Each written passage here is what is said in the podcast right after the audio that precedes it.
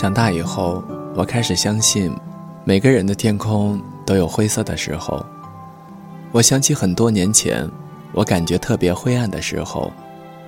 那个时候，我总是期待，会有某个人、某件事，或者某个遭遇，它就像从层层乌云里穿透过来的一道阳光，然后，所有的乌云哗啦啦的全部散开了。那个时候，我不知道那道光什么时候会来，也不知道会不会来，但是却像向日葵一样翘首以盼。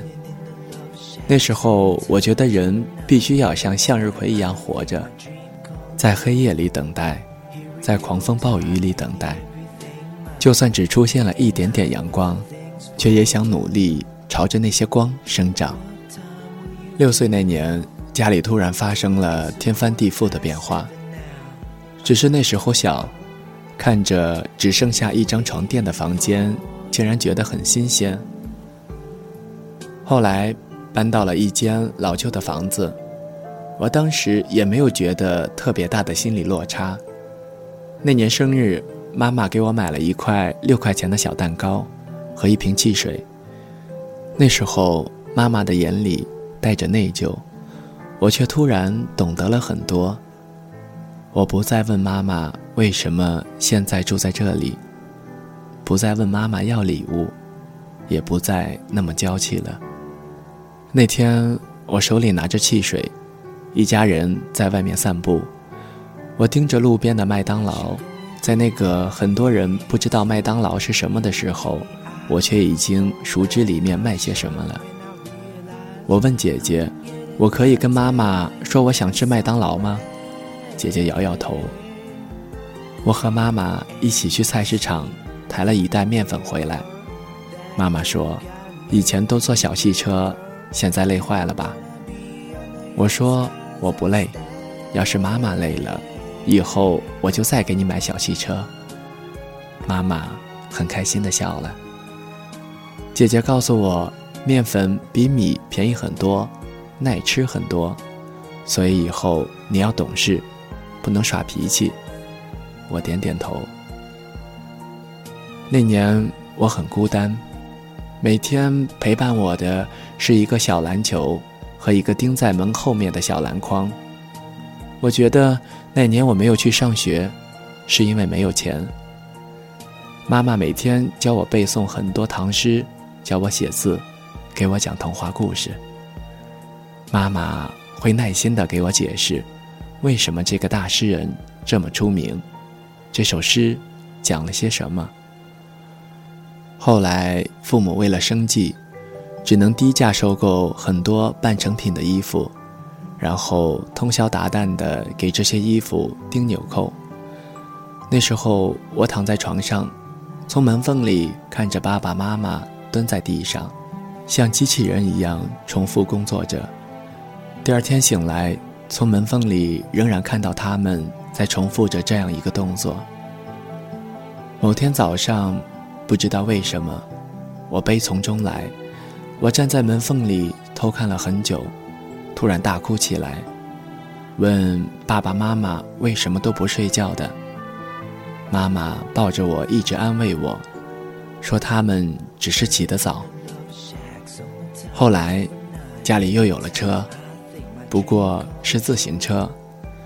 上海冬天的时候特别冷，妈妈载着我去少年宫学英语，然后妈妈又在教室门口里一直等着我学完。有一天回去的路上，我看着妈妈红肿的双手，然后我一直留心看着路边。等我看到了一个地摊，是卖手套的，我叫妈妈停下车，然后拉着妈妈。叫妈妈买了一双手套。我记得那个手套要十八块，弄得很像真皮。妈妈她不舍得，妈妈说：“冬天就快过去了，还买它干嘛？”小时候我脸皮挺薄的，但是那一天我鼓足了勇气跟阿姨说：“阿姨，你便宜点吧，我妈妈要骑车，手都红了。”我感觉。我说着说着，就要哭了。阿姨估计被我感动了，她九块钱卖给了妈妈。那天回去，我看着妈妈戴着手套，觉得很开心。有一天傍晚，爸爸把我抱到树上，然后他在下面看着我，他说：“你自己能跳下来吗？”我看了一眼，觉得挺高，我就摇头。然后爸爸说：“那为什么你肯让我抱上去？”我就没答出来。爸爸说：“因为你知道我是你爸爸，所以一定不会让你摔着，也一定会抱你下来。”我突然觉得很有道理，点了点头。然后爸爸说：“爸爸妈妈就是在什么时候都会照顾你们。”看着你们，不会让你们摔着的人，知道吗？我使劲点头，因为我知道，也很相信这一点。后来生活渐渐好了起来，我和姐姐也渐渐长大。只是那几年，在我的记忆里，能够清楚的记得点滴。那时候一家人反倒很开心。那几年。父母的天空一片灰色，但是爸爸没有像身边一些人的爸爸，从此一蹶不振，借酒消愁。爸爸从前爱喝酒，那几年却变得滴酒不沾，而妈妈也一直陪着爸爸，陪着我们。回想起来，他们就像向日葵一样生活着，无论黑夜多长，无论乌云有多浓密。他们总相信有一道光会穿透天空，他们始终相信阳光会洒满一地。我想起小时候上美术课，老师问花是什么颜色，我们大声回答红色；草是什么颜色，我们回答绿色；那天空是什么颜色，我们再一次大声的回答蓝色。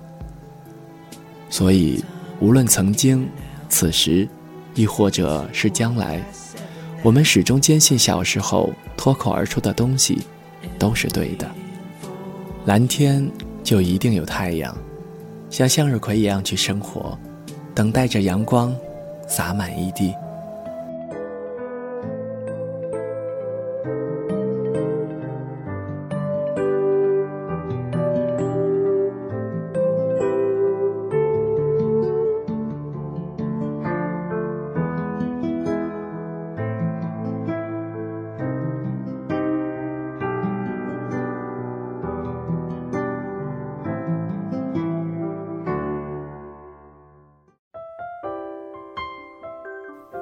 谁的声音清唱婉转流年？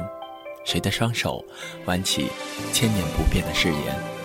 用音乐品味生活，用音符记录感动。